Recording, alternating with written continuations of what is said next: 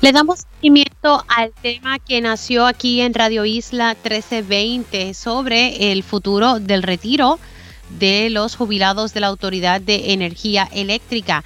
También vamos a estar hablando con el presidente de la UTIER que estuvo declarando ayer en las vistas públicas que se realizan en la Cámara de Representantes sobre la llegada de Genera PR para administrar la generación. Le damos seguimiento a la posible construcción de una asfaltera allá en el municipio de Guainabo.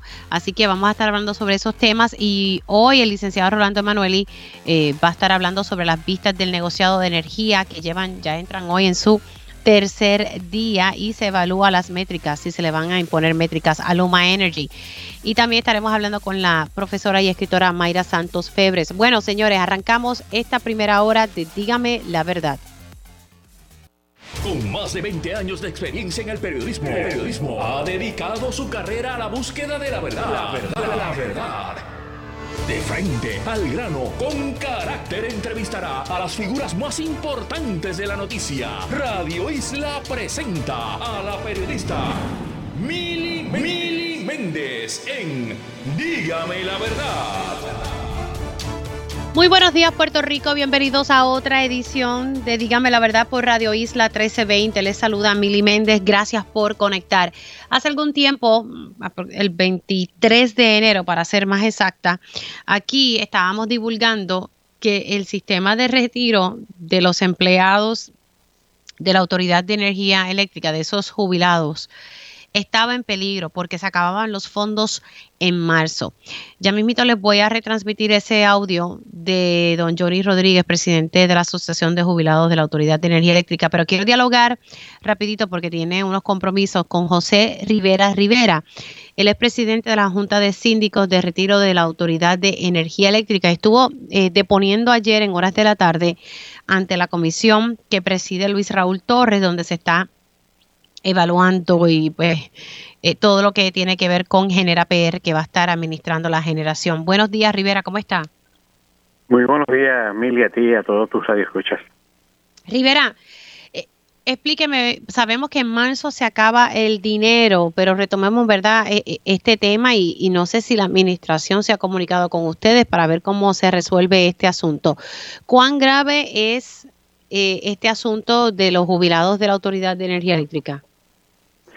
Bueno, el impacto que podría tener el que a partir del mes de abril no podamos pagar las pensiones va a tener un efecto eh, multiplicador, porque recuerda que aquí estamos hablando de, de aproximadamente 16 mil, 17 mil familias, que el impacto es en, entre 50 y 60 mil personas que de alguna manera van a verse afectados al no recibir los ingresos que, que son esenciales para poder vivir eh, con dignidad los últimos años de su vida, en el caso de todas estas personas que ya están jubiladas. Pero más grave aún que eso, a mi juicio, es el hecho de que eh, el futuro de los empleados aún activos y que por muchos años han venido pagando eh, sus aportaciones para tener ese mismo derecho, no lo puedan tener eh, dadas las circunstancias en que se encuentra el sistema debido a la irresponsabilidad que tanto la Autoridad de Energía Eléctrica como el gobierno de Puerto Rico ah, han llevado a cabo actos que han menoscabado a lo largo de los años eh, el sistema. Eh, eh, hablemos un poquito, ¿verdad? ¿Cómo es que llegamos hasta aquí? Usted dice que, que es una irresponsabilidad tanto de la Autoridad de Energía Eléctrica como el gobierno de Puerto Rico. ¿En qué eh, falló la autoridad y, el, ¿verdad? y el resto del gobierno, Rivera? Bueno, a raíz de que la autoridad comenzó a tener problemas económicos y, y esos problemas tienen una raíz, está en la intervención indebida de, de, de, los políticos de este país de la aprobación de leyes contrarias a lo que es el principio de operar una empresa pública sin fines de lucro, donde le impusieron cargas contributivas, donde se otorgaron un sinnúmero de beneficios en, el, en el costo de la energía que generaba la autoridad que la tenía que vender con unos subsidios a un costo por debajo del el costo de producción que no tenemos nada en contra de muchos de esos subsidios, pero quien los otorgaba era el Estado, o sea que se suponía que eso se cubriera con fondos del Fondo General, pues no, eso se cubría con el dinero que generaba la autoridad por la venta de electricidad indirectamente le estaban imponiendo al pueblo una contribución a través del pago de la energía eléctrica. Y esto obviamente llegó al punto en que la autoridad no tenía suficiente dinero para pagar las aportaciones que le correspondía a el fondo de retiro. Y estaban haciendo unos pagos, pero eran bien por debajo de lo que actuarialmente estaba obligada a hacer la autoridad. Y mientras el sistema estuvo recibiendo el dinero eh, adecuado para cumplir con sus responsabilidades, eh, mantuvo el sistema operando de una manera a, nivel de que para fines de, para fines de la década del 90, para comenzar el nuevo siglo, el sistema tenía más dinero en caja de lo que en ese momento necesitaba para cumplir con sus obligaciones. A partir de entonces, eh, ha tenido que estar utilizando el dinero de esas inversiones para poder pagar las pensiones y obviamente de esa manera el fondo ha ido eh, bajando considerablemente y en este momento estamos al borde ya del abismo al borde del abismo. O sea, en resumen, todo lo que usted me ha dicho es que se aprobaron medidas, legislaciones eh, que básicamente eh, le, le, daban una carga mayor al, presupuesto de la Autoridad de Energía Eléctrica beneficios y cosas que se otorgaron que debió haber salido del, del pote del Fondo General y no del pote de la Autoridad de Energía Eléctrica. Eso es así. 360 millones de dólares anuales estaba pagando la autoridad eh, entre 360 millones de dólares. O sea, prácticamente un millón de dólares diariamente de la producción de energía eléctrica se destinaba a otros asuntos que no tienen que ver con la responsabilidad que tiene la autoridad de generar, distribuir, vender la energía eléctrica. Esos otros asuntos eran esos eh, como esos beneficios, cosas que se aprobaban eh, mediante legislación. si me puede dar como un ejemplo. Sí, sí, sí, eh, una serie de subsidios, este, pero además de eso, eh, nos encontramos entonces con, con la situación eh, de que teniendo la plantilla eh, necesaria para llevar a cabo todas las funciones se, se contrataban viciosamente trabajos de la autoridad para para beneficiar a llegados a, a los partidos políticos. Y de esa manera pues se iba el dinero este que, que debió haberse utilizado para cumplir con las responsabilidades que la ley le impuso a la autoridad en lugar de proveerle este, eh, darle darle vida a empresas privadas que funcionaban solamente a base de no de desarrollar proyectos como empresas privadas, sino que sustituían las funciones que tenía que hacer el gobierno. E, e, estas son las, ¿verdad? las medidas que se van, que se toman y que después está todo el mundo pagando, como decimos por ahí, los, los platos rotos. ¿Qué soluciones hay, Rivera? Porque los jubilados deben estar sumamente preocupados. Muchos me han escrito, eh, ¿verdad? Que hay familias que se afectan tanto, ¿verdad? Eh, porque hay núcleos donde hay familias, ¿verdad? Que trabajaban dentro de la autoridad. Por otro lado, qué gestiones alguna, porque desde el 23 de enero nosotros venimos denunciando esta situación y yo no he visto movimiento, algo, algún acercamiento del Ejecutivo, de la Autoridad de Energía Eléctrica. No, ellos eh, nos han ignorado a lo largo de los años. Nosotros estamos discutiendo, hemos hecho gestiones eh, afirmativas por los últimos ocho años eh, tratando de que se pongan al día en el pago, eh, requiriendo el cobro, los pleitos legales que llevamos nos los desviaron para el proceso de quiebra, la jueza se le sentó encima, no ha tomado decisiones, el gobernador nunca nos ha recibido, ni nos ha, él públicamente ha dicho que las pensiones están garantizadas, pero nunca ha dicho de, de dónde va a salir el dinero. Este, y, y los reclamos nuestros se han quedado en el vacío. Hoy tenemos una reunión con dentro de unos minutos debe comenzar una reunión con el director ejecutivo. Ahí vamos a ver eh, el señor Josué, ingeniero José Colón. Eh, esperamos que, que él tenga algún señalamiento que hacernos, una buena noticia, pero nos parece, por lo menos no estoy este inclinado a pensar que salga nada positivo de ahí porque el interés que tienen esta gente en este momento es poder este poner en ejecución la privatización de, de la generación que es otro golpe y un golpe mortal no solamente al sistema de retiro sino a la autoridad y, a, al pueblo de Puerto Rico porque el dinero que se va a pagar a esa empresa privada es, el dinero que le correspondería al pueblo de Puerto Rico recibir por la generación eh, bien desarrollado el sistema de generación eh, a un costo menor. Entonces, eh, cada vez es más capital nuestro que debería quedarse en este país que se lo están entregando a, extranjeros.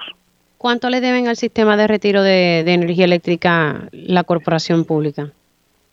En, las aportaciones corrientes nos deben al cierre del mes de enero, nos están adeudando en 895.8 eh, millones de dólares. Wow. O sea, suma, ¿eso de, de, cuánto tiempo? Porque me dijo que es al cierre de enero, 895.8 millones. Eh, eh, eso es en los, ¿verdad? Termina en enero, pero hace cuántos años atrás la acumulación. Sí, ese es, eh, eh, es, lo que se ha venido acumulando del dinero que anualmente se supone que nos pagaran que no nos han pagado. ¿Anualmente cuánto es? eh, bueno, anualmente este, deberían haber pagado aproximadamente eh, 170, 180 millones de dólares y han estado pagando como una tercera parte de eso el último año ni una cuarta parte. Sí, sí, es que, que no, no, no, no está cumpliendo la, la, autoridad. Y cada vez el presupuesto es menor. O sea, eso es lo que estamos observando. Y, y, y, el presupuesto también se está yendo al pago de, ¿verdad? De, una tarifa que se le paga a Luma y que ahora se le va a estar pagando también a Genera. Eso, sin contar los gastos por el lado. E, eso es así. Y por último, Rivera, sé que tiene una reunión y le doy las gracias por haber sacado un tiempo para hablar conmigo sobre este tema. O sea, a partir de abril, o sea, ¿cómo usted está manejando con, con el estado anímico de, estos pensionados? Porque si yo estuviese en los zapatos de ellos, yo estaría en un mar de nervios.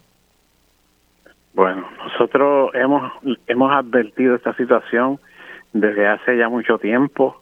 Una buena parte de esos compañeros se manifiesta todos los miércoles a las 10 de la mañana en frente a las oficinas centrales de lo que era la Autoridad de Energía Eléctrica y que ahora es Luma en Santurce, eh, reclamando, estamos en, en una actitud de, de, reclamar lo que nos corresponde, de, de, protestar por lo que está pasando, este y eventualmente en los próximos días yo eh, estoy inclinado a pensar que vamos a tener que llevar a cabo una movilización que sea verdaderamente masiva para reclamarle directamente al gobernador que intervenga y que ponga eh, en vigor su palabra, porque en sus manos está. Simplemente aquí lo que tiene que hacer el fondo del Estado es eh, pagar esa responsabilidad, el dinero de, esos subsidios, pagarlo del Fondo General y dejar que la autoridad pueda cumplir con sus obligaciones eh, y no imponerle a través de la factura de energía eléctrica ningún cargo más al pueblo de Puerto Rico.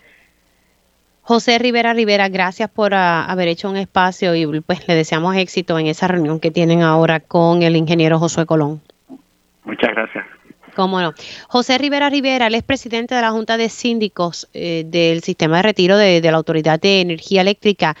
Aquí el 23 de enero, y voy a tirar ese sonido para entonces hablar con mi próximo invitado. Aquí el 23 de enero, el presidente de la Asociación de Jubilados de la Autoridad de Energía Eléctrica lo advirtió y desde entonces nadie ha tomado cartas en el asunto y me dice Rivera Rivera que hace ocho años vienen denunciando esta situación.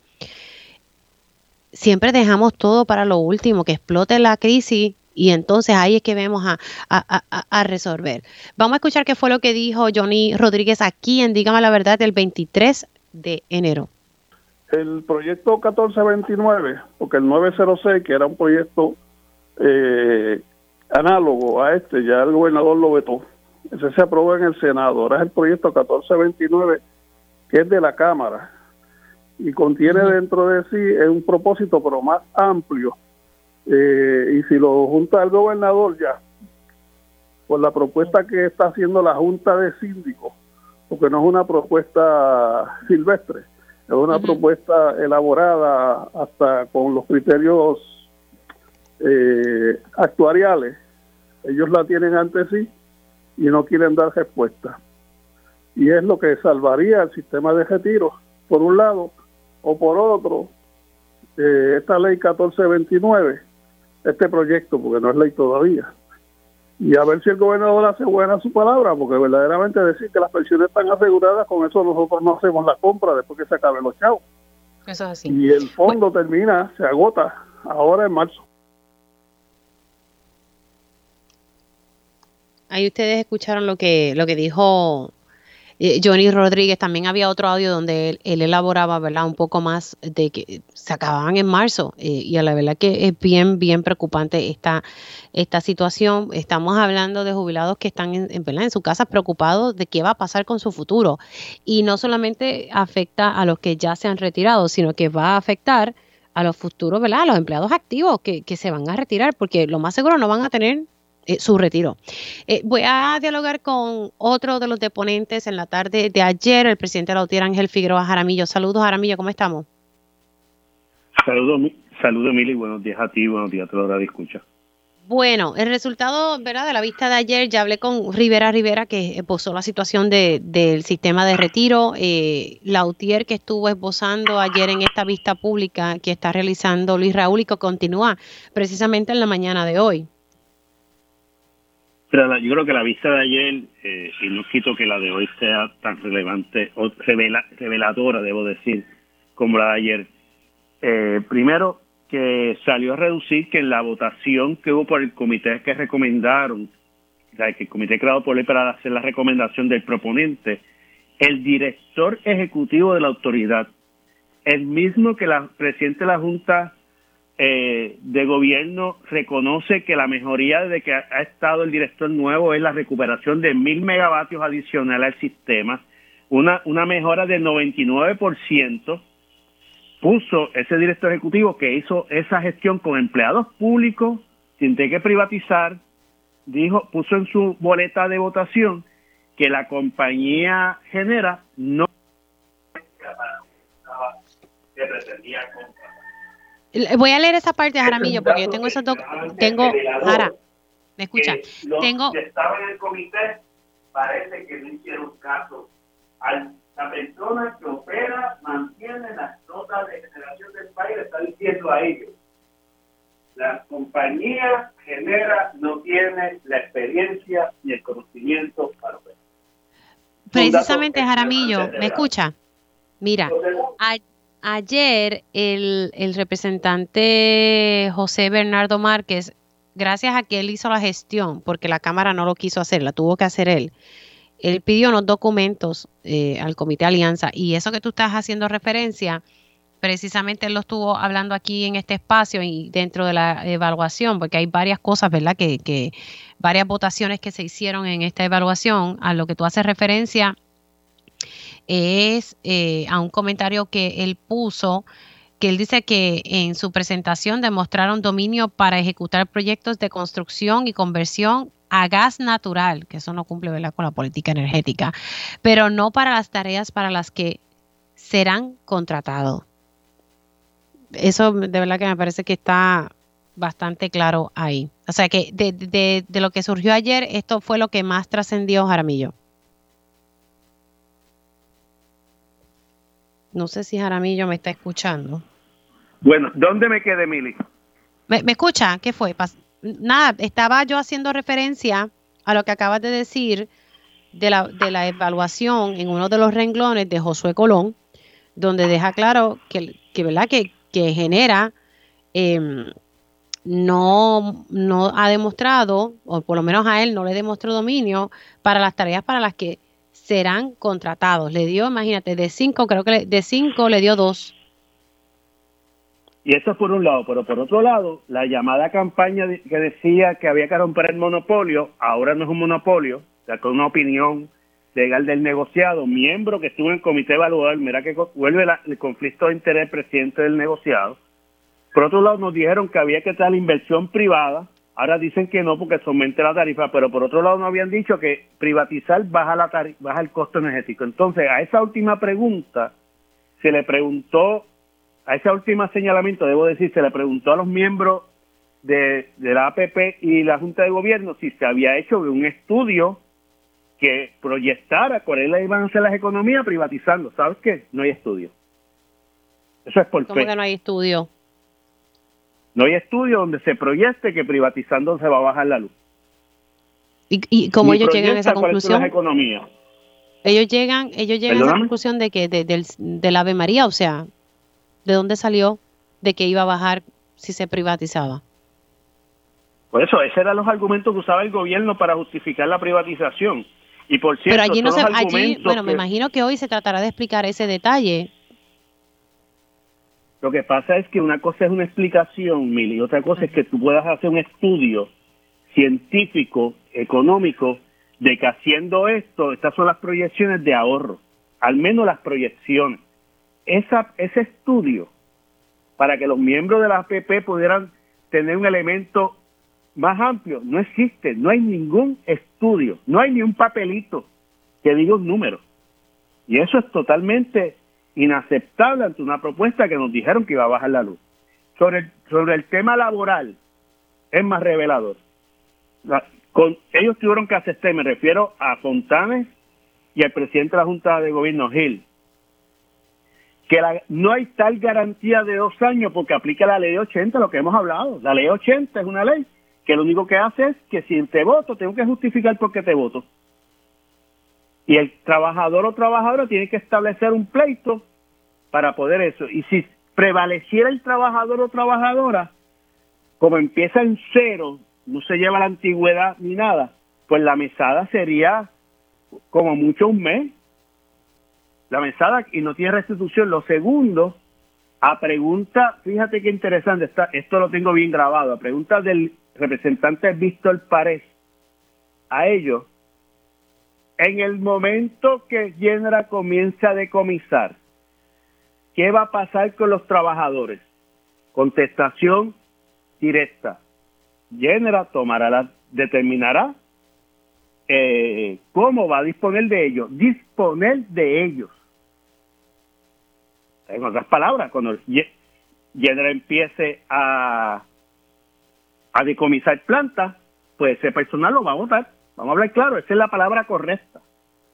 Un mm. dato interesante que el contrato déjame hacer una, eh, déjame hacer una pausa. Jara, déjame hacer una pausa para poder entonces concluir eh, eh, esa línea de pensamiento que tienes. Hacemos una pausa aquí en Dígame la Verdad y continúo hablando con el presidente de la UTIER, Ángel Figueroa Jaramillo, sobre la vista pública de ayer y que continúa hoy, donde se está evaluando detalles de Genera PR, el administrador que viene a manejar todo lo relacionado a la generación. Regresamos en breve. Y ya estamos de regreso aquí en Dígame la Verdad por Radio Isla 1320. Les saluda Mili Méndez. Ya me invito, vamos a hablar sobre la situación de la comunidad Guaraguao y la asfaltera eh, que buscan construir en ese sector y que es la misma empresa que quiere que construyó una en el municipio de Bayamón. Venimos con eso ya mismito. Sigo la conversación con el presidente de la UTIER, Ángel Figueroa Jaramillo, sobre la pista que está llevando a cabo el representante Luis Raúl Torres sobre Genera PR. Las vistas continúan hoy, al momento que estamos al aire, pero ayer Jaramillo tuvo su turno y nos quedamos en la parte donde él me explicaba que cuando se le hicieron preguntas sobre qué va a pasar cuando con los empleados de las plantas que, y que pasen a, Genera, cuando se inicia el proceso de decomisar las plantas, eh, la contestación, ¿verdad? Eh, fue disponer, Genera va va a decidir, ¿verdad? Va a disponer de ellos. Jaramillo, en otras palabras, te quedaste en ese punto de que eso es votar a los empleados. Ellos van a decidir si se quedan con ellos si los sacan. Definitivamente, por eso es que dos cosas del contrato. Primero, en los primeros dos años, la llamada garantía, que no es correcta, es bajo ley 80, pero si se utilizara eso que el, derecho laboral en Puerto Rico, una de las causales justificadas para que el patrón no te, te suspenda, te despida, es el cierre parcial o total de sus operaciones. Por lo tanto, ahí tiene la causal. Pero segundo, el contrato establece que a partir del segundo año aplica lo que se conoce en el mundo laboral federal employment at will. Eso es que tú no tienes garantía de empleo, tu empleo es de día a día. O sea que ahí es peor, ahí no tiene que ni demostrar el que el despido es justificado. Y eso está en el contrato que desde el punto de vista nuestro es contrario a la ley local, ¿verdad? Vamos. ¿Cómo se llama el término? Employment, employment at will. At will, sí. Así que la realidad es que, en, resumen, los trabajos de, estos eh, eh, empleados no es no, está garantizado, ¿eh? Pues eh, fluimos, como decimos por ahí. Eso es así. Por eso es que nosotros le estamos diciendo a nuestros compañeros, la única forma de que usted tiene garantizado sus derechos es con el convenio y con el sindicato, no hay otra forma. Es muy interesante cuando el contrato establece en los anejos, porque los anejos dicen más que el contrato, que el plan de transición general tiene puesto, por, ¿verdad? Acordado por el gobierno de Puerto Rico, que se estará reuniendo con la UTIER y su liderato para discutir el proceso. Esa parte, ya ayer dijo uno de los portavoces de General Murray, creo que es que se llama, o algo, un nombre así, dijo, no tenemos en agenda eso por ahora que ya del SAC está incumpliendo hasta su propio contrato. Es para que empecemos a ver la actitud de, esta, de los que están hoy apuntando a dirigir la generación del país. Bueno, vamos a ver qué, trasciende hoy, hoy, ¿verdad? Eh, Mili, antes de terminar, es importante destacar de, las, de los sonidos sobre retiro. El proyecto del Senado 906, que el gobernador vetó, está en la consideración para ir por encima del veto. Ese proyecto es importante para garantizar las pensiones presentes y futuras y ese proyecto lo que hace es reafirmar la política pública de la llamada Ley 120 que tanto hablan por ahí de que estamos privatizando porque la ley es la política pública, la ley 120, pues esa misma ley parece que se le olvida que tiene una sección 15 que dice claramente que las personas movilizadas tendrán, mantendrán los mismos derechos, privilegios y beneficios del sistema de retiro actual. Entonces, ese proyecto reafirma esa política pública y esperamos, confiamos, que en el Senado ejerzan el derecho, constitucional de ir por encima de una determinación del Ejecutivo en las separaciones de poderes. Hemos tenido ya conversaciones con senadores para ese propósito y la Cámara mantenga el voto unánime que, que hizo cuando el, el proyecto estuvo a la consideración de la Cámara. Vamos a ver qué trasciende ese, tema de retiro, es sumamente eh, importante, de verdad que sí. Jaramillo, gracias, gracias por estar aquí. Excelente día. Presidente Lautier Ángel Figueroa Jaramillo, ahora a las 10 y 29 paso a, otro tema eh, que me parece que es bien importante que le, que le demos visibilidad y es la situación en Bayamón. Aquí hay muchos asuntos con las asfalteras, ¿verdad? Y he tocado en mi segmento comunitario eh, los distintos casos. El lunes precisamente hablaba del caso de una asfaltera que se construyó encima de un mogote en Bayamón. Esta asfaltera, la cosa se aceleró curiosamente luego del paso de Fiona y pues se construyó la misma. Eh, las comunidades se están oponiendo y pues han, levantado sus issues. Eh, se, le otorgaron permisos por parte del, de OCPE y también el municipio de Bayamón pero la EPA no dio, por lo menos a la EPA no, no tenía el visto bueno de la EPA. Esta misma empresa que construyó una asfaltera en Bayamón es la misma que busca construir una asfaltera, pero en Guaynabo, en la comunidad Guaraguao, las comunidades llevan su lucha hace tiempito, desde que estaba el pasado alcalde Ángel Pérez, que al parecer favorecía el proyecto. El actual alcalde eh, no favorece eh, este proyecto, pero no sé qué más ha pasado y quiero eh, darle los buenos días a Samuel López, líder comunitario allá en, en Guaraguao, en Guainabo. ¿Cómo estamos? Muy bien, ¿y tú, Miri? Muy bien, gracias a Dios. ¿Qué ha pasado, verdad, en torno a este proceso de, de la asfaltera en, en Guaraguao? Pues mira, como bien tú mencionaste, este, eh, la, el proyecto que querían construir en nuestra comunidad fue movido para Bayamón y en el mes de diciembre, mediante el proceso de la, la Oficina de Gerencia y Permiso, nos notifican que DBAFAL le cedió los derechos de permisos y de construir la planta a los dueños actuales de la cantera. O sea que ahora el interés es de los dueños de la cantera en solicitar un permiso de una planta de asfalto, que sería otra planta adicional, ¿verdad? A la de Bayamón. Pero ahora bajo eh, el interés de las empresas Ortiz Brunet, dueños de los terrenos de la cantera, que ahora mismo está cerrada. Ok, pero, pero ¿cómo va la cosa? ¿Ustedes han podido paralizar la situación en Guaraguao o no? Pues básicamente seguimos en el proceso de vistas públicas eh, virtuales, ¿verdad? Como como la como las oficinas de permiso lo ha, lo ha llevado, todavía pues el proceso no lo hemos, este, la comunidad no lo ha ganado porque hay un hay una solicitud de permiso para una planta de asfalto como quiera en nuestra comunidad. Y eh, como es de saber el, el, municipio se ha expresado en que no le va a dar paso a ese proyecto pero continuamos verdad que termine este proceso de vistas públicas que, mañana continúa eh, virtual pero todavía la comunidad sigue con el riesgo y con la incertidumbre si se le va a dar permiso a que se construya una planta de asfalto en medio de la comunidad, ¿verdad? Una comunidad de más de 250 familias cercanas a donde está ese proyecto, donde está la cantera.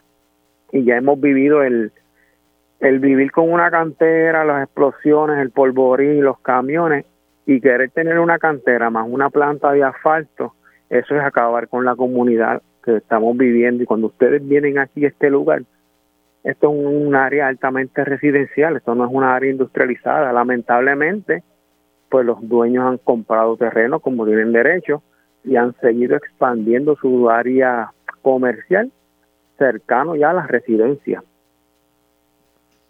O sea, que ellos han ido ocupando espacio, eh, pero todavía no se le ha otorgado eh, los permisos. No, no. Eh, la consulta de ubicación de reclasificar el, el previo terreno ahora tiene una clasificación industrial pesado. Para ellos poder construir una planta de asfalto, eh, todo el andamiaje de permisología tienen que cambiarlo para industrial especializado, o sea, tienen que resonificar la zona. Y eso, pues el municipio ha dicho que no le va a dar paso a ese cambio del plan de uso de terreno, pero como sabemos las leyes que vienen por ahí que se quieren aprobar que van en contra de, de la mal, de la buena planificación, podríamos decir, pues estamos en esa incertidumbre. ¿Qué va a pasar? Todavía estamos en el proceso de vista, pero la comunidad no puede estar confiada de que ya esto se acabó. Eso es algo importante yo sé que ellos nos escuchan muchos por aquí porque nos lo han dicho.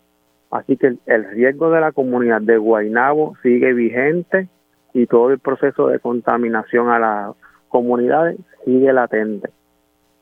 ¿Ustedes han logrado el respaldo, además del alcalde, de, legisladores?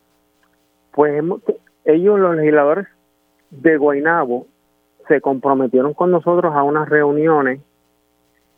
El pasado lunes yo le escribí al representante Jorge Navarro de que teníamos una reunión pendiente con él, con Nisa Morán y con el alcalde, que necesitábamos que le diera seguimiento porque le hemos cursado dos cartas para reunirnos con con ellos, como esto fue el compromiso, y estamos esperando para ver cuáles son los pasos que ellos iban a seguir, porque ellos se comprometieron a tener una comunicación directa con la comunidad, el alcalde y los representantes y los legisladores, que no iba a haber intermediarios, y estamos esperando pues por ese por ese compromiso y esa reunión que se dé a cabo próximamente.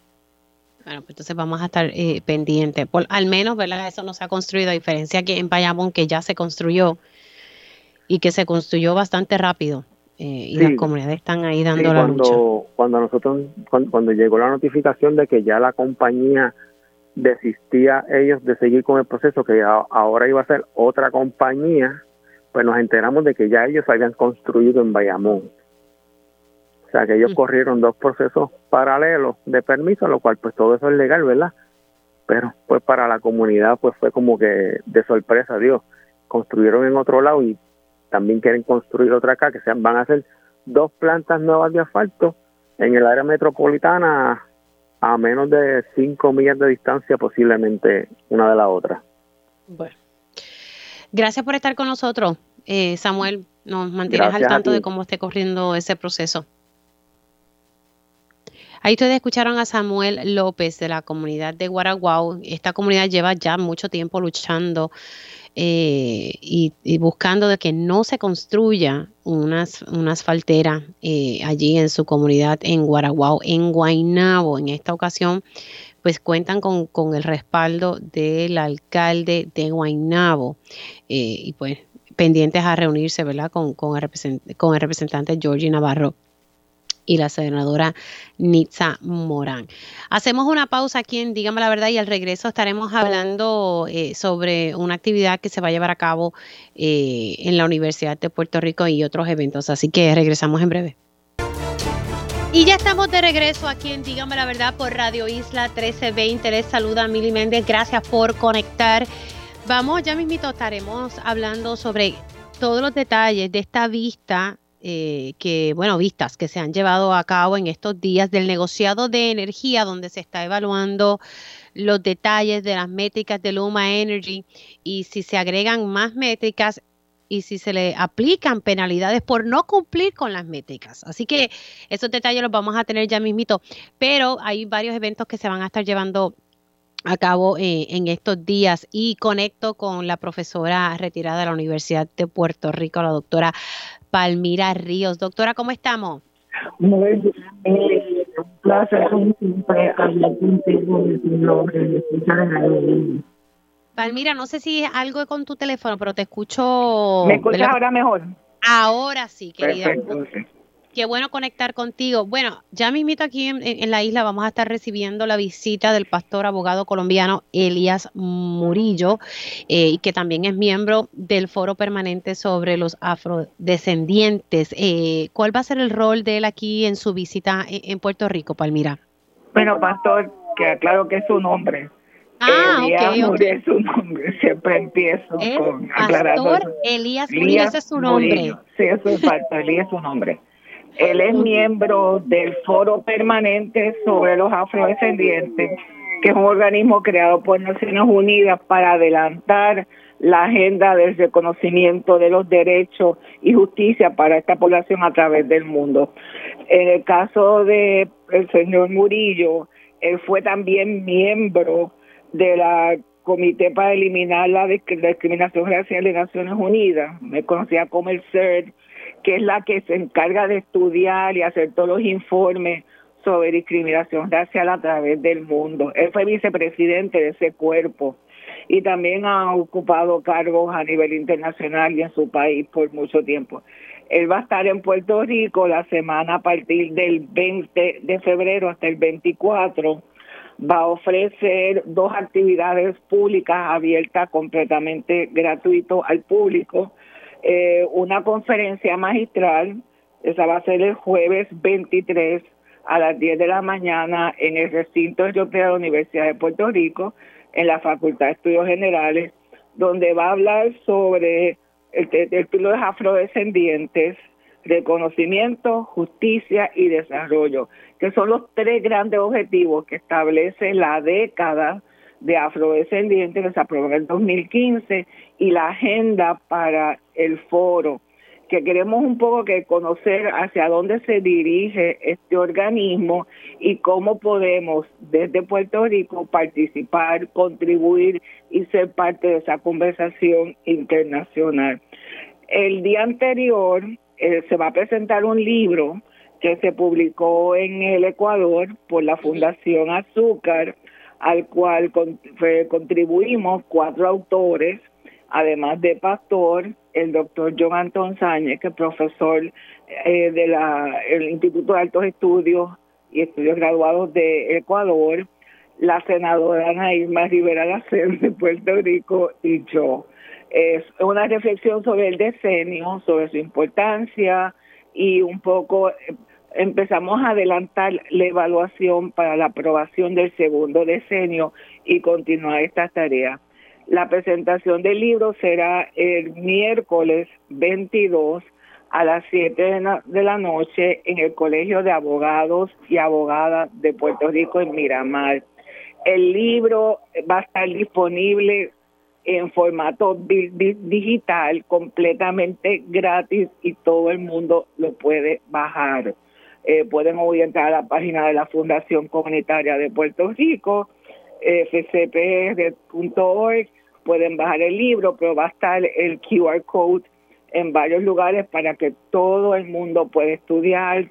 El libro también tiene una sección de documentos históricos sobre todo el proceso, así que va a ser un instrumento importante para nosotros y nosotras aquí en la isla, familiarizándonos con todo el proceso global en el cual puertorriqueños y puertorriqueñas hemos participado para el reconocimiento de los derechos de los afrodescendientes y empujar también eh, más efectivamente la agenda aquí en Puerto Rico. Sí, sin duda alguna. Eh, es necesario eh, y yo creo que dentro del Departamento de Educación que tengamos ¿verdad?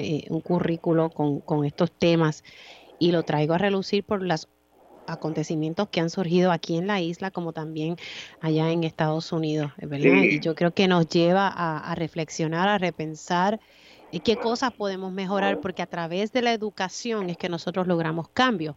Así que me parece que es una buena discusión eh, con todo lo que está pasando. Palmira, gracias. Vamos a ver si, si podemos, ¿verdad? Eh, si, si el el pastor Elías Murillo eh, puede estar con nosotros y cuadrar y tener un diálogo ¿verdad? interesante y que tú puedas estar también junto a él. Estamos coordinando eso, estamos en comunicación. Un abrazo. Un abrazo fuerte a ti, a todos. Bye bye. La doctora Palmira Ríos, profesora de la Universidad de Puerto Rico, ¿verdad? Ya retirada, pero una mente eh, brillante. Bueno, de ahí, de ese tema de la afrodescendencia, paso al tema de la lactancia y ustedes saben que pues yo fui madre lactante y la creadora de los diarios de la teta que estuvo por mucho tiempo aquí en Radio Isla 1320 y tengo para mí Mario es familia, el doctor Mario Ramírez, pediatra y la activista. Mario, buenos días, ¿cómo estás? Buenos días. ¿Estás bien? Estamos bien, muchas gracias. Siempre tú nos ayudas muchísimo, así que gracias por brindarnos esta oportunidad. No, agradecida yo eh, de todo lo que tú haces. Hay, bueno, me, llama la atención, yo estoy segura que este embeleco tiene que ser idea tuya, si no me corrige. Eh, van a estar llevando a cabo la gran feria de lactancia en la naturaleza. Qué interesante. Eso es así. Eso es así. Sabes que siempre, todos los años hacemos en Plaza de América, ¿verdad? Pero como llevamos tres años prácticamente en pandemia, no lo hemos podido hacer nunca eh, presencial, así que este año decidimos, vamos a hacer algo distinto y vamos a hacerlo afuera, vamos a hacerlo en la naturaleza, así que vamos a hacer la gran feria de lactancia en la naturaleza y va a ser en la eh, Hacienda Campo Rico, eso es ahí por Carolina, cerca del, del Museo del Niño. Y va a ser este sábado 18 de febrero el sábado 18 de febrero. El de arriba, el de arriba, porque el, el otro de arriba, sí. 18 de febrero es de 9 de la mañana a 6 de la tarde. Y vamos a tener un poquito de todo, porque vamos a tener educación también, porque vamos a dar unas charlas de lactancia y de parto, pero también vamos a tener juegos para los niños, para los adultos, porque vamos a tener un poquito de casas de brinco, tenemos mini granja, tenemos yoga, show de payasos, show de superhéroes, charlas, mariposario y muchas más cosas más. Y una de las otras cosas que tenemos es que, anteriormente lo habíamos hecho en Plaza de América, es que vamos a hacer un desfile de las madres que, han lactado eh, para darle una medalla. A todas le damos medalla de oro, por supuesto, no importa el tiempo que hayan lactado o que estén lactando. Eh, pero todo esto es gratis, excepto si quieres desfilar, pues hay un, donativo que pedimos para, para poder sacar unos fonditos para la coalición de la lactancia que es lo que estamos haciendo esto, y la Coalición de Lactancia es una entidad sin fines de lucro, y lo que estamos pidiendo un donativo de 30 dólares eh, por el que quiera desfilar, que eso le va a incluir pues darle una medalla de oro y su certificado de madre lactante. Y voy a estar allí entregándolo yo personalmente. Y queremos terminar con una cosa que yo siempre he querido hacer, y es hacer un gran corazón con las personas y tomar una foto de un dron que le vamos a tener allí para tomarnos fotos desde arriba con, haciendo un gran corazón. Así que estoy bien entusiasmado porque después de tres años encerrado, esta es la, mi primera actividad que voy a salir fuera.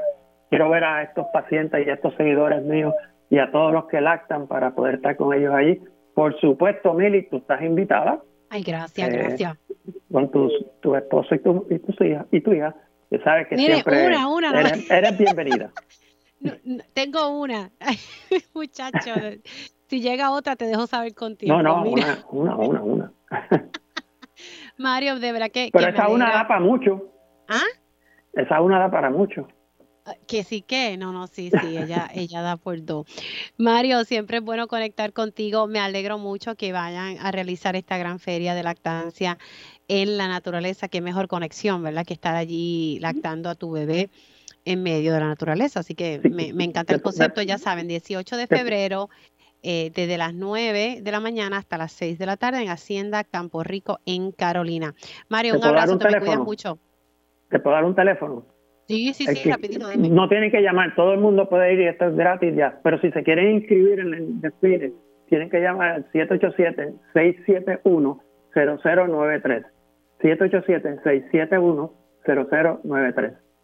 Gracias, Mario, te me cuidas mucho. No, Hacemos una pausa y al regreso hablamos sobre los detalles de estas vistas que se han llevado a cabo por el negociado de energía sobre las métricas de Luma Energy. ¿Cómo se han llevado a cabo las vistas del negociado de energía sobre las métricas de Luma Energy? Vamos a estar hablando de esto en detalle ahora en la segunda hora de Dígame la verdad. Así que comenzamos. Conéctate a radioisla.tv para ver las reacciones de las entrevistas en vivo. En vivo. Esto es Dígame la verdad con Mili Méndez. Y ya estamos de regreso aquí en Dígame la Verdad por Radio Isla 1320, oficialmente comenzando la segunda hora de este espacio. Recuerde que si usted se perdió algún detalle de la primera hora, está la versión podcast de este y otros programas de Radio Isla 1320. Es sencillo, usted busca radioisla.tv y ahí busca el área donde dice eh, podcast y busca Dígame la verdad. También está la posibilidad de que usted vea el Facebook Live. Una vez yo culmine el programa, eh, se queda ahí y lo busca y ahí pueden entonces eh, escuchar las entrevistas que estuvimos realizando en la primera hora, que estuvimos hablando sobre la situación del sistema de retiro de los pensionados de la Autoridad de Energía Eléctrica. Precisamente el 23 de enero, don Johnny Rodríguez, presidente de la Asociación de Jubilados eh, de la Autoridad de Energía Eléctrica, me advertía que en marzo se acababan los chavos y que luego no iba a haber dinero para poder pagarle a los pensionados actuales y a los futuros jubilados. Este tema surgió ayer en horas de la tarde en, en las pistas públicas. Desde que esto se ha dicho, no, ¿verdad? No, han, no han surgido, eh, no, ha, no, no ha ocurrido movimiento para atender este asunto.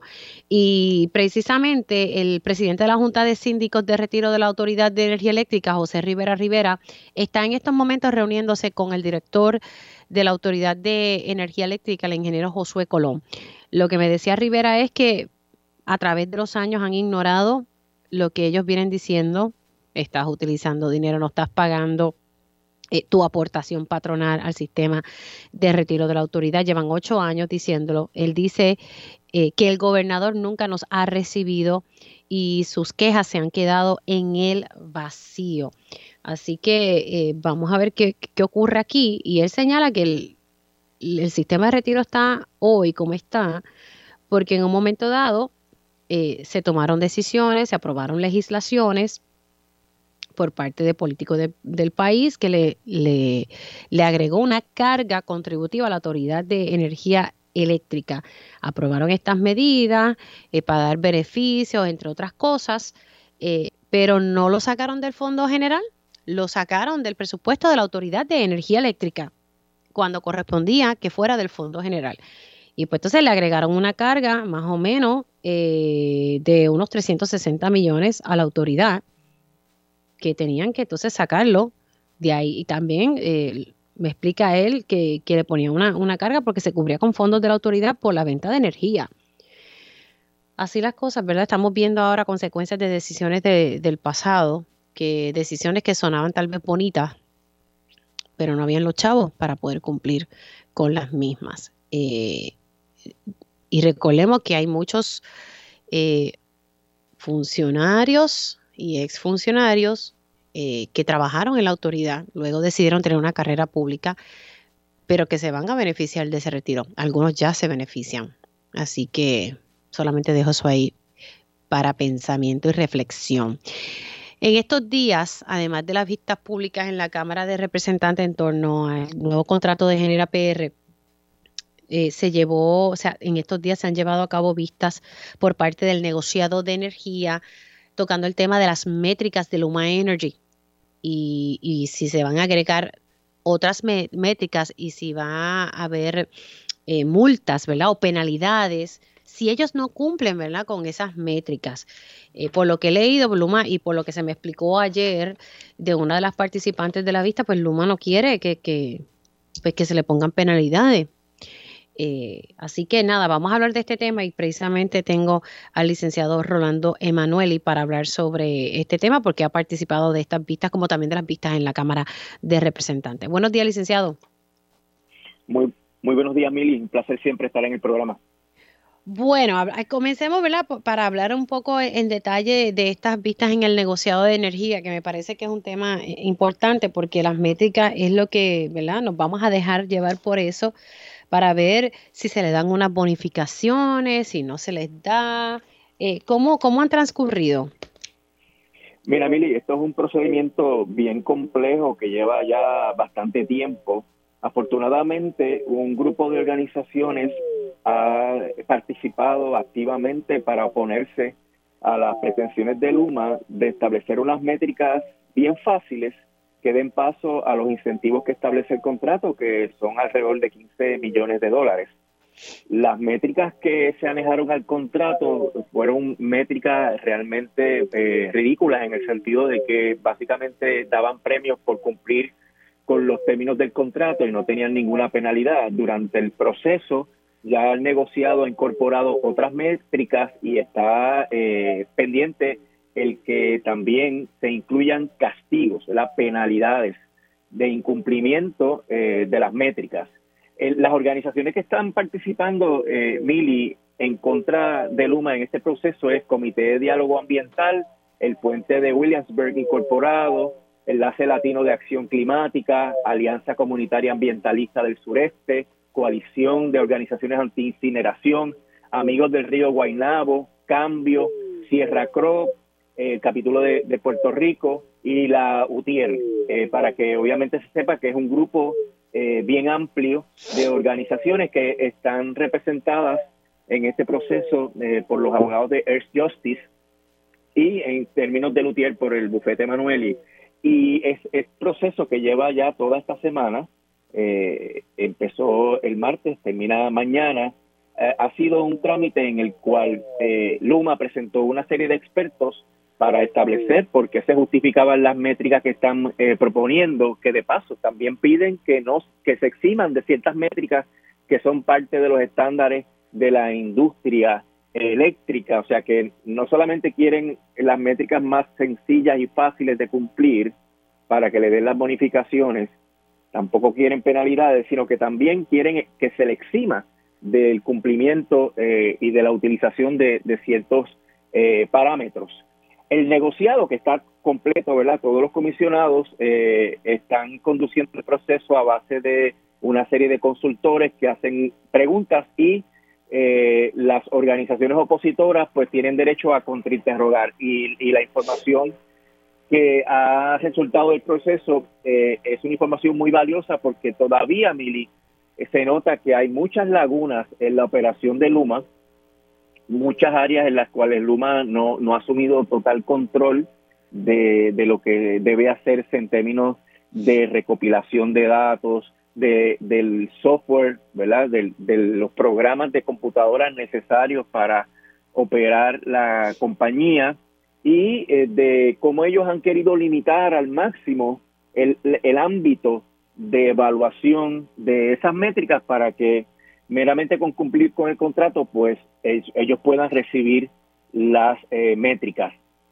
Así que el proceso va a continuar, está actualmente en proceso, va a continuar mañana, probablemente no del tiempo y haya que continuar la semana próxima, pero eh, esto, este trámite, Mili, es importante que se resuelva ahora porque si Luma se queda y empieza el contrato de 15 años, ya estas métricas tienen que estar en vigor para que se pueda medir detalladamente eh, cómo está desempeñándose Luma en ese contrato.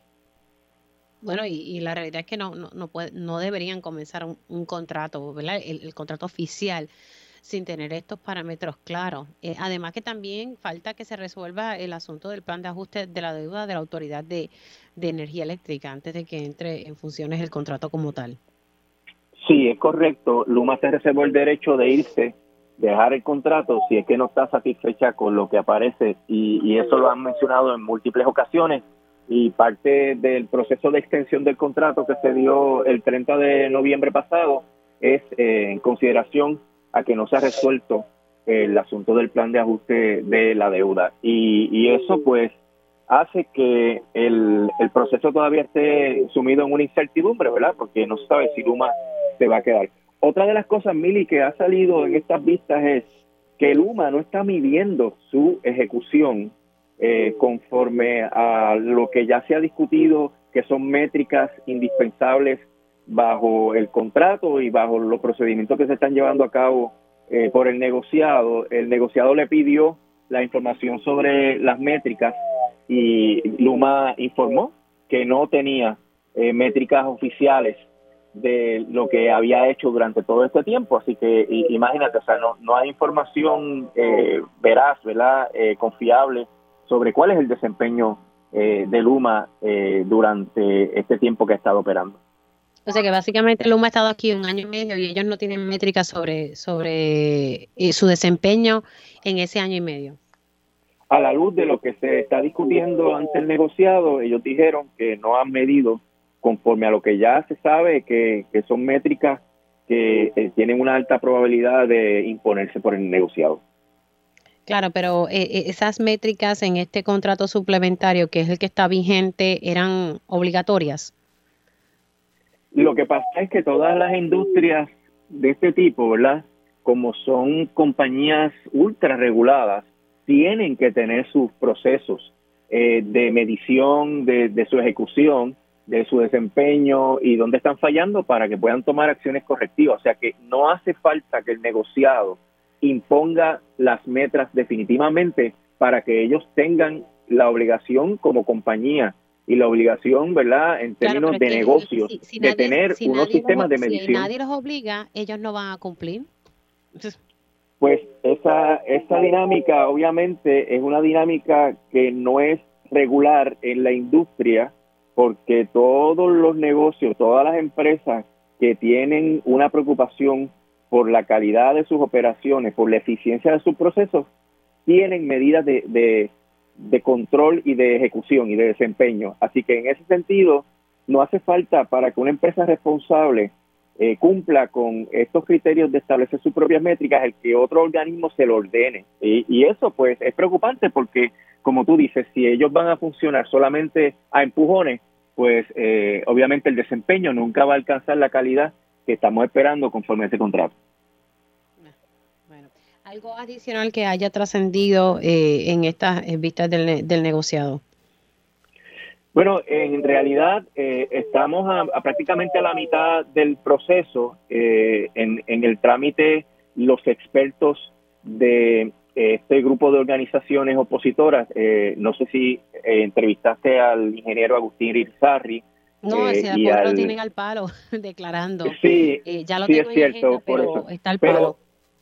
Pero, él ha podido explicar detalladamente eh, entre él y el economista José Israel Alameda por qué está es importante que se impongan penalidades y por qué no se le debe dar un premio a Luma por meramente cumplir con los mínimos de contrato y me parece que eso ha quedado explicado por ellos a satisfacción. Bueno, aquí el, negociado juega ¿verdad? Un, papel sumamente importante eh, para establecer estas métricas y que en efecto hayan penalidades si no se cumple, ¿verdad? Porque ah, de alguna forma hay que fiscalizar a las empresas que están viniendo y que se están pagando con fondos públicos. Vamos a, otro tema y son, hablemos un poco sobre el plan de ajuste de la deuda, o sea, el pago de la deuda, que eso se está negociando ahora en torno a la Autoridad de Energía Eléctrica. Eh, he visto en los periódicos eh, que han surgido objeciones a, lo que se conoce como el Disclosure Statement, el, documento de divulgación. No sé si lo traduje bien. Sí, le dicen el escrito de divulgación en español. Efectivamente, Mili, la Junta radicó un documento que explica con mucho detalle qué fue lo que pasó con la autoridad y qué es lo que dice el plan de ajuste de la deuda, pero la jueza tiene que resolver si efectivamente ese plan eh, cumple, ¿verdad? Eh, y, y si ese escrito de divulgación informa adecuadamente a todos los acreedores en torno a el proceso de la quiebra para que puedan tomar la decisión de votar cuando se emitan las papeletas para votar, porque sabes que los acreedores tienen que votar por el, contenido y aprobar el plan de ajuste de la deuda. Ya el día 3 venció el término para las objeciones y se erradicaron eh, múltiples objeciones, entre ellas de los acreedores de bono, del comité de acreedores no asegurados, del síndico, eh, de los bonistas, el que maneja todo el asunto de los pagos, y de la autoridad y de la, los acreedores eh, sociales como el sistema de retiro y la UTIER. Básicamente los planteamientos eh, se pueden resumir es que no hay información que ayude a un acreedor a tomar la decisión sobre si vota a favor del plan o no vota a favor del plan. Hay otros planteamientos eh, más específicos en torno a que la Junta está incurriendo en una conducta ilícita al hacer ofertas a los bonistas cuando a todos los bonistas los representa el síndico. El síndico comparece y se queja de que ellos están tratando de convencer a los acreedores individuales cuando, según el Trust Agreement, que es el documento que controla todo esto, es el síndico quien los representa. Y todas esas objeciones, Mili, la jueza las tiene que considerar y resolverlas el día 28 de febrero, que es el próximo evento importante. Va a haber una vista.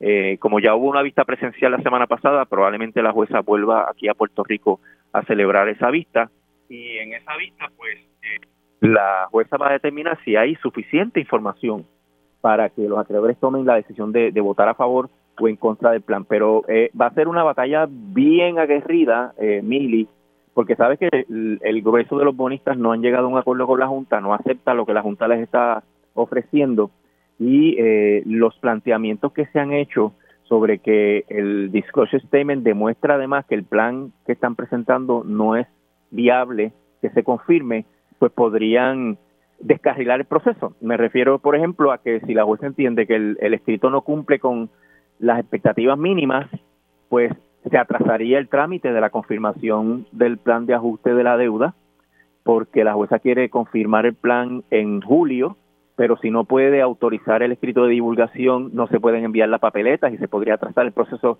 por lo menos un mes más.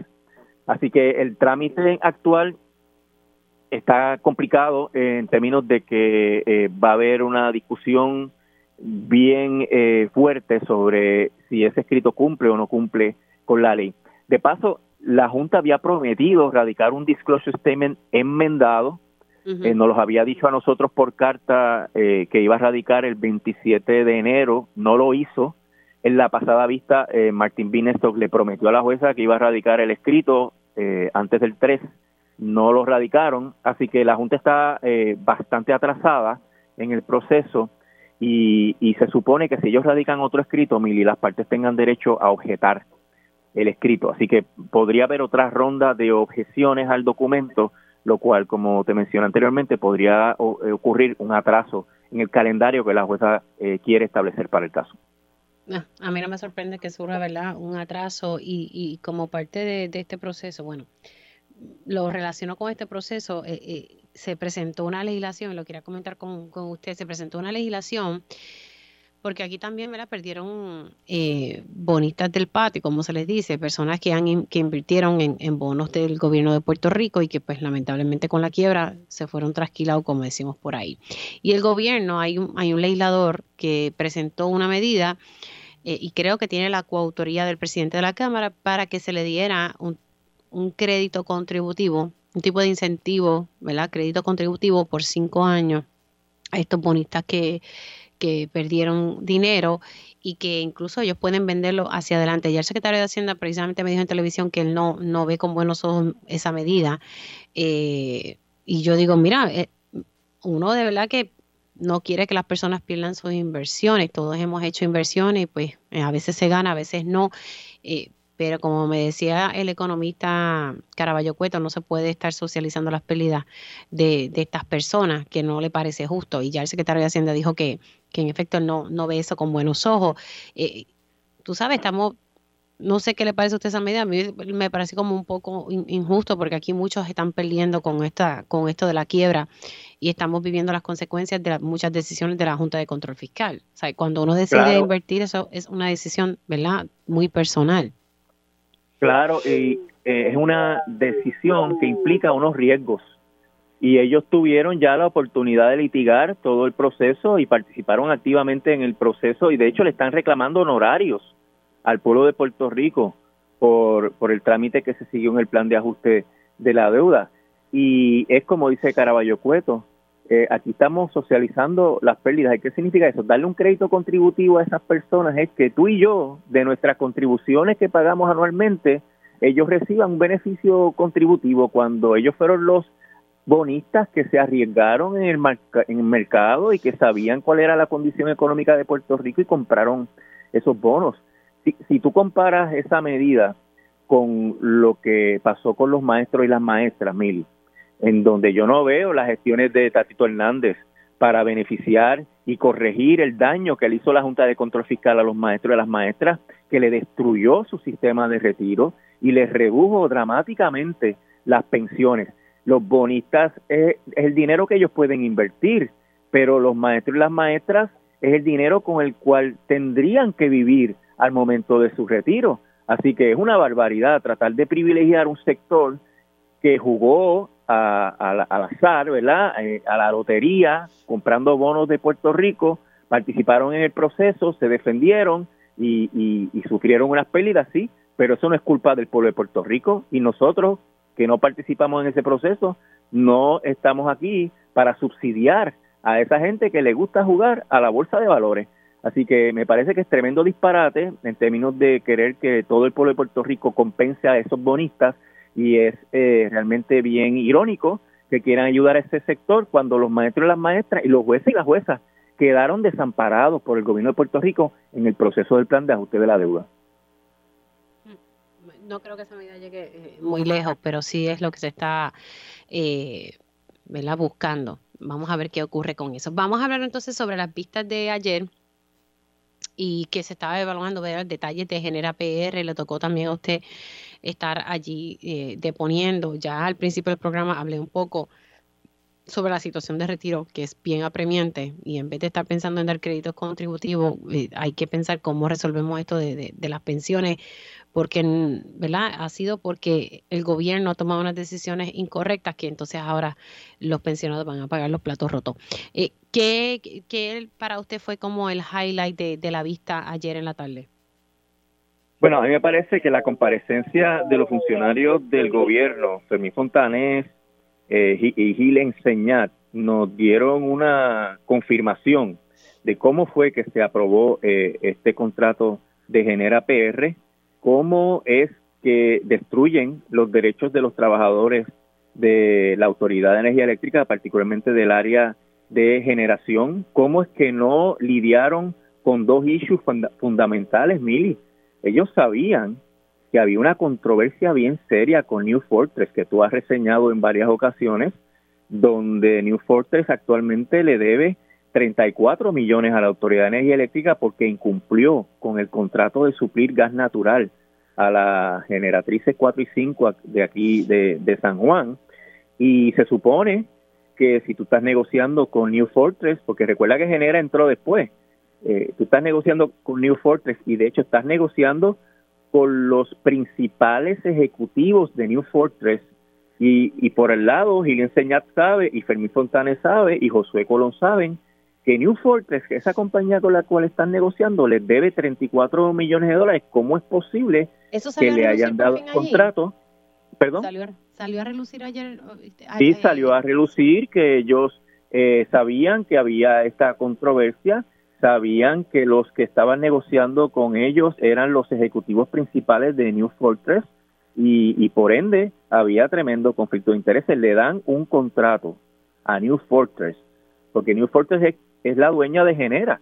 Se lo dan cuando saben que New Fortress incumplió con el pueblo de Puerto Rico, que eso le ocasionó un aumento en el costo de la energía porque hubo que quemar diésel, porque no dicen tampoco. Son 34 millones, ¿verdad? Por, por uno, los efectos del contrato, pero eso quemó diésel, por, por tanto se contaminó el ambiente por el incumplimiento de New Fortress y aún sabiendo de ese incumplimiento, de esa conducta de esa compañía, le dan el contrato sin ningún eh, tipo de, problema, ¿verdad?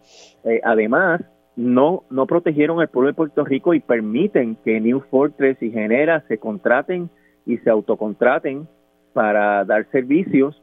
Eh, Josué Colón reveló un documento que cuando evaluó a Genera dijo que no tenían la capacidad mili para operar las plantas. O sea, el propio director ejecutivo de la autoridad de energía eléctrica acepta que genera lo que hemos dicho que genera es, un fly by night, ¿verdad? Que es una cosa nueva, un ventetú nuevo, que no tiene el conocimiento y la experiencia para hacer el trabajo para lo cual se, se contrató. Y con eso se confirma, obviamente, que el contrato es innecesario, porque, ah, de hecho, le preguntaron y lo aceptaron, que la Autoridad de Energía Eléctrica había tenido en el área de generación unas mejoras extraordinarias habían recuperado más de mil megavatios y que eso lo habían hecho los trabajadores de la Autoridad de Energía Eléctrica que ahora querían desplazar.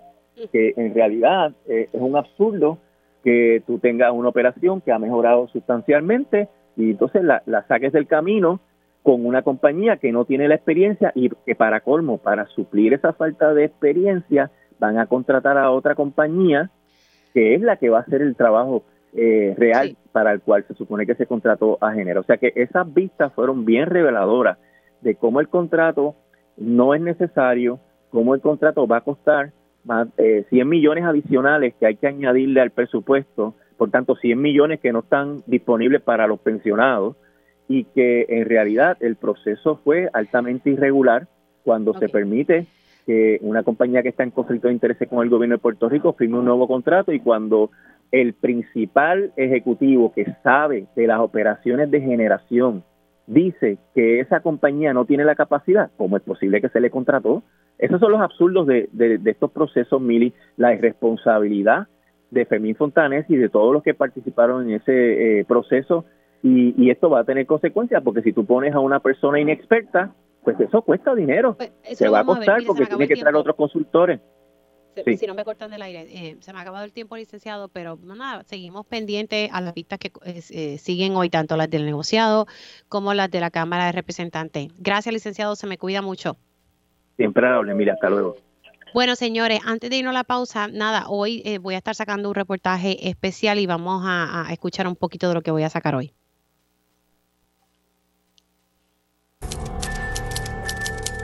yo no soy una adicta, soy una profesional. Y aunque fuese una asesina, una usuaria de drogas, una prostituta, tengo derecho de ver a mi hija. Quiero ver a mi hija. Reportaje especial en día a día. Hoy a la una por Telemundo. Y de regreso aquí en Digamos la Verdad por Radio Isla 1320 vamos a hablar ahora sobre los fondos de mitigación y todas estas ayudas que, que, se están dando. Y tengo ya en línea telefónica a la licenciada Verónica González de Ayuda Legal Puerto Rico. Saludos, licenciada, ¿cómo está? Hola, muy buenos días, mil. Gracias por el espacio. Bueno, eh, ¿de qué detalles sobre los fondos de mitigación eh, vamos a estar dialogando hoy? Bueno, más que nada queremos anunciar una oportunidad de, educación que estamos ofreciendo en el día de mañana para todas las personas que estén interesadas en estos procesos de mitigación. Vamos a estar discutiendo, ¿verdad? Precisamente esa pregunta, ¿dónde estamos? Sabemos que para el 2019 se asignaron más de 8 mil millones de, dinero de fondos de CDBG para proyectos de mitigación. Eh, pero todavía ese dinero no se ha empezado a utilizar eh, en grandes cantidades, ahora que realmente está iniciando este proceso. Estos fondos de mitigación son sumamente importantes.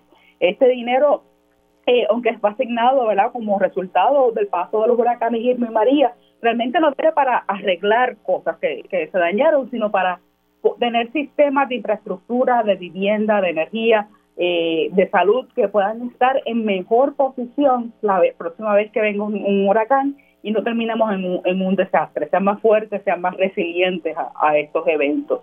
La posibilidad misma, ¿verdad?, de poder enfrentar esos espacios para mucha gente, la posibilidad de quedarse en sus casas, la posibilidad de vivir aquí, eh, depende de que ese dinero se use de tal forma de que se fortalezcan eh, infraestructura eh, física y social para enfrentar desastres. Aunque la cosa está fluyendo ahora un poquito, ¿verdad? Y, y esto, y volvemos y recalcamos, esto se asignó en el 2019, estamos hablando que han pasado ya muchos años, ahora es que entonces se está viendo el, el, el desembolso de, de, estos fondos, pero eso todavía, ¿verdad? Que no, no, no ha sido suficiente. Eh, ¿Cómo los casos que ustedes manejan, porque Ayuda Legal pues maneja y atiende a muchas personas, eh, cuáles son los tipos de casos que ustedes están viendo con, y que pues ha sido a raíz de estos atrasos? Porque yo no sé cómo la, la, las personas manejan eh, las situaciones porque hay muchas personas que perdieron sus hogares, otros que tienen que ser reubicados y distintos escenarios. Pues eh, muchas de las llamadas que estamos recibiendo son, eh, por un lado, pues el proceso ¿verdad? que se ha tardado. Eh, ya cumplimos este año, seis años después de, de, de paso de, de, María y todavía están esperando que termine ese proceso de reparar, reparar o reconstruir sus casas, por un lado. De hecho, hemos escuchado gente que lamentablemente ha perdido sus casas en ese proceso por otras razones, ¿no? Las eh, ejecuciones de hipotecas por el banco, por ejemplo. Eh, también estamos viendo, pues, eh, reclamos por las deficiencias en el proceso, quejas porque las casas se filtran después que fueron construidas o después de que se le da ese tratamiento de contra las filtraciones que se les da el programa R3 eh, ventanas, gabinetes, son cosas que eh, no se están construyendo, que las personas entienden que no se están construyendo de manera adecuada y hay muchas quejas sobre la calidad de, de la construcción. Por otro lado, incluyendo aquí los fondos de mitigación, el programa de mitigación, una de las cosas que podría hacer es evitar que las personas se tengan, tengan que ser reubicadas de su vivienda, es decir, que en lugar de que la primera opción es mudarte de tu casa, vamos a evaluar si hay una forma de que tu casa sea más segura, particularmente en el caso de inundaciones, eh, y, no te tengas que ir. Y eso muchas veces ocurre eh, eh, con la elevación de la vivienda, ¿no? Y esto es algo que nuestros abuelos hacían, es algo, ¿verdad? Y han hecho toda la vida, pues el departamento de vivienda también lo puede hacer, construir casas más elevadas para que el agua cuando se inunda no se meta, ¿no? Es tan sencillo como eso pero lamentablemente no todo el mundo sabe que eso es una opción y no siempre eh, puede evaluar y no, se le presentan todas las alternativas que podrían haber para su casa y que no sea la reubicación la primera alternativa, ¿no? Que es lo que hemos pedido, porque entendemos que para alguna gente puede ser que esa sea la única opción, la única forma de vivir en una casa segura es mudarse a otro lado, pero no ese no es el caso de todo el mundo. Algunas personas pueden permanecer en sus comunidades, las comunidades que han vivido siempre, que en verdad en donde están todas sus conexiones, su trabajo, sus amistades, su familia, y hacerlo de manera más segura con estos fondos de mitigación. De hecho, hay un programa específico para atender las necesidades de mitigación en la vivienda que todavía no tiene ni siquiera guías eh, publicadas para que las personas puedan solicitar asistencia dentro de ese programa, pero que debería estar saliendo, confiamos, por lo menos eh, este año para que la gente pueda entonces solicitar directamente ayuda. Mi casa tal vez no se destruyó, pero puede estar más fuerte, ¿no? Los fondos de ese programa podrían ayudar en eso. Aquí de verdad que muchos mucho de estos fondos eh, y, y, y, el atraso ha sido como que la burocracia que hay que montar para poder, eh, eh, y, y, digo la burocracia porque son exigencias que, que hace el gobierno federal para entonces que este dinero llegue. Y, y, utilizo el ejemplo de R3, eh, los casos que yo he podido reseñar de personas que, Tito, llevan años y años esperando para ser reubicado. Conozco el caso de una señora en Calle que por fin consiguió una casa y todavía es la hora, todavía es la hora que el señor que, que, que aceptó, porque no todo el mundo quiere hacer negocios con R, con R3 sí. por, por lo lento que son, el señor ya está perdiendo la paciencia y esta señora se va a quedar sin, sin ser reubicado. O sea que tenemos esos vales y de nada vale. De nada valen los vales. Eh, el tiempo que tarda el proceso es quizás la queja más grande que hemos escuchado, gente que, ¿verdad? que está dispuesta a vender, pero han pasado tres, cuatro meses y todavía no tienen noticias eh, de, de qué es lo que va a pasar. Eso es un problema que hemos escuchado con frecuencia eh, también las casas que no necesariamente pasan inspección de habitabilidad, entiendes que cumple con todos los requisitos de HOT, ¿verdad? Para ser considerada una vivienda segura que se puede comprar con estos fondos. El Departamento de la Vivienda ha tomado algunas medidas, ¿verdad?, para tratar de atender esta situación. Por ejemplo, aumentaron la cantidad de los fondos que se iban a dar hasta 200 mil dólares, ¿verdad?, para eh, reconocer el aumento en el costo de la vivienda en Puerto Rico en los últimos años. También están dando un incentivo para los realtors, eh, ¿verdad?, que la persona pueda, el comprador pueda usar su propio corredor de bienes raíces y que esta persona reciba una compensación por ayudarlo a identificar casas pero el movimiento en este programa en particular sigue siendo bien lento. O sea, menos del 10% de las personas que tienen un vale de reubicación en efecto han logrado cerrar, hacer el cierre ¿verdad? de, de compraventa de esa propiedad. Eh, y eso pues eso nos dice que aquí hay un pequeño embudo que no, no, las personas que pueden y deben ser reubicadas, si quieren ser reubicadas, eh, en la práctica no logran hacerlo por, por los límites del proceso eh, y también eh, por los límites del mercado, ¿no? Hay mucha competencia en la calle, gente están compitiendo con gente que está comprando casas cash, están compitiendo, ¿verdad? con, sí, dime eso. ¿Perdón? Que eso, eso es horrible, de verdad, hasta, hasta para los que estamos ahí tratando de buscar algo, no se puede competir con eso, porque ahora todo el mundo quiere chavos cash. Claro, y te lo dicen, o sea, de, en el anuncio mismo sale, si no es cash no quiero escucharlo. Literalmente. Y en, una forma eh, uno puede ver el dinero de estos vales como cash, porque el dinero seguro, no depende de que el banco me lo autorice, ya está. Pero no tiene la misma agilidad de que el que puede eh, sacar un cheque de gerente al otro día por 200 mil dólares o lo que sea que cuesta la casa, eh, y eso es una competencia bien real, que la gente está viendo en la calle, la gente que o le hacen una oferta cash o que el vendedor espera una oferta cash. Sí, no, definitivamente. Mira, si las personas necesitan algún tipo de asesoría, se pueden comunicar con ustedes, ¿verdad? En, ayuda eh, legal Puerto Rico. Así es, eh, para asuntos de estos con desastres, pero también alguien que esté enfrentando un desahucio, una ejecución de hipoteca, está en riesgo de perder su casa, nos puede llamar al 787 957 3106, se puede hablar, consultar con un abogado o una abogada que lo pueda orientar. También puede visitar nuestra página ayudalegalpr.org y hay muchísima información ahí disponible, igual que un sistema de chat en que puede hacerle preguntas a un abogado o una abogada al otro lado sobre información legal. Y como te decía, mañana a las 10 de la mañana, si quiere escuchar más sobre eh, lo, eh, donde estamos con el proceso de mitigación, a través de nuestras redes sociales puede registrarse para participar del evento. Gracias, eh, Verónica, te me cuidas mucho. Gracias, Mili. La licenciada Verónica González de Ayuda Legal Puerto Rico. Hacemos una pausa y al regreso ah, reflexionamos un poco con la escritora Mayra Santos Febres. Su estilo y pasión la han convertido en una de las autoras más influyentes de nuestra generación. Por eso entra en la conversación la poeta, novelista y profesora de literatura. Mayra Santos Febres. Cultura con sabrosura en Dígame la Verdad. Y conectamos con la escritora y profesora Mayra Santos Febres. Buenos días, Mayra, ¿cómo estás? Buenos días, Mili, ¿cómo estás? Estoy aquí en la número 2, regresando de una escuela, la escuela Luis F. Crespo de Camuy. Ay, qué bueno, estuviste por allá dando una charla. Estaba dando una charla y también un taller de escritura creativa que fue maravilloso. Tú no sabes el talento que tienen estos muchachos por acá.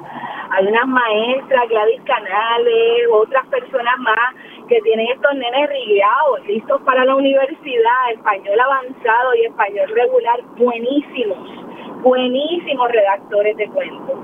Ay, qué bueno, qué bueno. qué bueno que, que me dices eso y no, y la oportunidad que tienen ellos de que tengan, o sea, que te hayan tenido a ti dando un taller, o sea, vamos, tienen tremenda, tremenda maestra. Precisamente, ya que estabas en una escuela y hablando sobre temas educativos y, temas eh, de índole de raza, a, nosotros, ¿verdad? Nos llamó mucho la atención y también lo, te voy a traer casos de acá.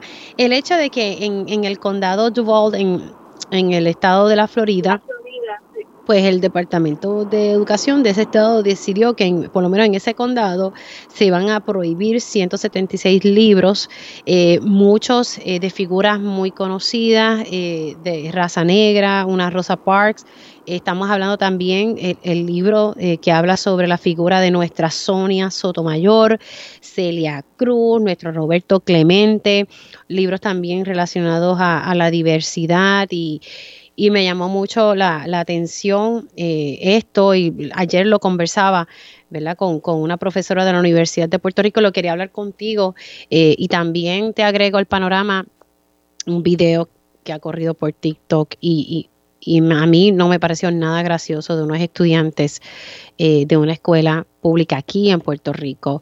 ¿Cómo acabamos con el racismo? Y la contestación fue matando a todos los negros. Y a mí eso nada de gracia que me da. Yo no sé si es que estos nenes lo que buscan son clics o qué caramba, pero trae sobre la mesa unas reflexiones que tenemos que tener eh, y me preocupa mucho de verdad que me genera mucha preocupación. ¿Cómo, tú ves todo esto? Bueno, claro que nos genera preocupación, Mili, porque tu, hija y los dos míos son afros, son, negros, son afrodescendientes, y estas es las cosas que nosotras queremos, ¿verdad? Que se acaben para no tener que regar con los problemas emocionales y los problemas de autoestima y los problemas de concentración y los problemas sociales la muerte social a la que se enfrentan muchos de nuestros jóvenes.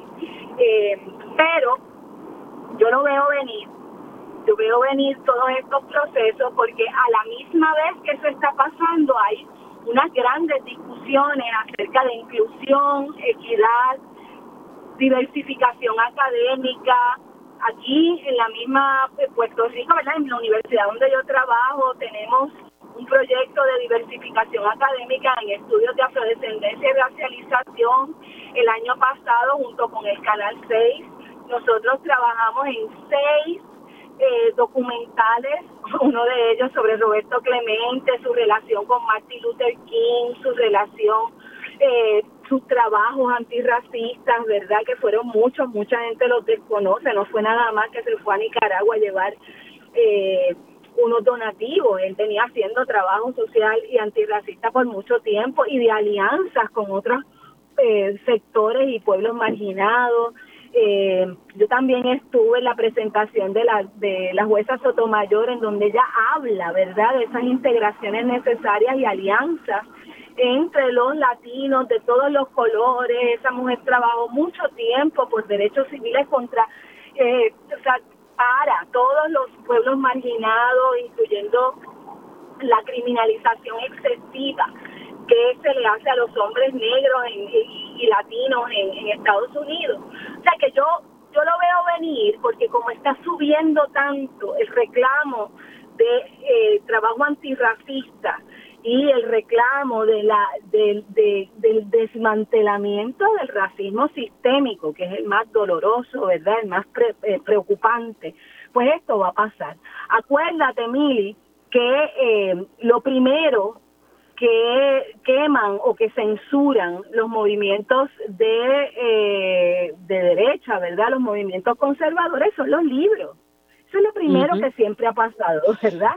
En la Inquisición eh, la colonización de las Américas, lo primero que se hizo fue quemar los quipus indígenas, votar eh, todos los ídolos, ¿verdad? Diabólicos, de que no eran ídolos, muchos de ellos eran astrolabios, de muchos pueblos originarios. También otra de las cosas que se hizo fue, obviamente, eh, quemar el Popol Vuh. Si no llega a ser por un fraile, ¿verdad? Mestizo, nosotros no tendríamos el Popol Vuh maya. Entonces eso siempre se hizo después, los nazis lo volvieron a hacer, que la quema gigantesca de libros, ¿verdad? Cuando el principio del nazismo en Alemania, eh, siempre, perdón, pero el Vaticano también ha tenido una lista de libros prohibidos y ahora lo está haciendo el Departamento de Educación en el Condado de Duval, 176 libros, ¿verdad?, censurados simple y sencillamente porque destacan la eh, aportación histórica, social, científica, de ley de mujeres, personas de las comunidades, este género diversas y afrodescendientes. O sea, es obvio que ellos lo que quieren es lograr una cosa. Y lo que quieren lograr es mantener el miedo, ¿verdad? Irracional y el desprecio irracional a las personas racializadas, a las mujeres que nos tienen mucho miedo, ¿verdad? Todas somos brujas y, malas mujeres y traicioneras y, nos deberían dar una pela. Y a las personas género disidentes porque son del diablo, ¿verdad? Y una de las cosas que quieren es precisamente que no se, no se hable de las alianzas entre las personas blancas antirracistas, que hay muchas, y los grupos también que son marginalizados, ¿verdad? Si hay un desconocimiento entre lo, lo que es latino, por ejemplo, que eso mm. pasa mucho en los Estados Unidos, que dicen que los latinos son todos blancos y todos se parecen a Jennifer López y que no hay latinos negros. Pues ahí tú mantienes un racismo, ¿verdad? Ocultando, ocultando las figuras como tantas, ¿verdad? Perdón, sí, sí. me están mandando al área situado, este, están ocultando la gran cantidad de personas afrolatinas que tenemos en nuestros en nuestra en nuestro nuestra historia. Y además el hecho de que nosotros nos mezclamos. Los latinos nos mezclamos siempre nos hemos mezclado y siempre hemos vivido desde unas alianzas y una cosa que eso es lo más que le tiene miedo a los, estadounidenses, a las mezclas raciales, a la colindancia entre un conocimiento de una cultura y la otra. El divide y vencerás les ha funcionado muy bien y quieren mantenerlo. Por eso es la censura. Sí, no. Ahora, ¿qué te parece? Ya con esto tenemos que ir finalizando. Eh, hay que agregar en, en, en, el currículo del Departamento de Educación que, que, toquemos más sobre estos temas, porque aquí estamos todos mega mezclados. O sea, vamos, esa, esa es nuestra realidad. Rapidito porque me tengo que ir. Pues mira, la verdad es que nosotros estamos muy adelantados frente a esto que estamos viendo. Todavía hay un racismo social asqueroso que yo creo que los jóvenes eh, insisten, ¿verdad?, en como viven en ese mundo de las redes sociales, insisten en parecerse a lo que está pasando en Estados Unidos y en otros países y lo copian sin pensar críticamente en nuestra realidad. Pero el Departamento de Educación ahora mismo, mientras estamos hablando, está proponiendo un plan de revisión curricular, ¿verdad? capitaneado desde el, el programa de estudios estudios sociales, que es maravilloso. Es que bueno, pues mira, se me ha acabado el tiempo, Mayra, pero que llegues bien acá a la zona metro y qué bueno que estuviste por allá en Camoy. Un abrazo, querida, cuídate mucho. Igual, igual, bueno, seguimos en la lucha. Hacemos una pausa aquí en Dígame la Verdad y al regreso tiempo igual.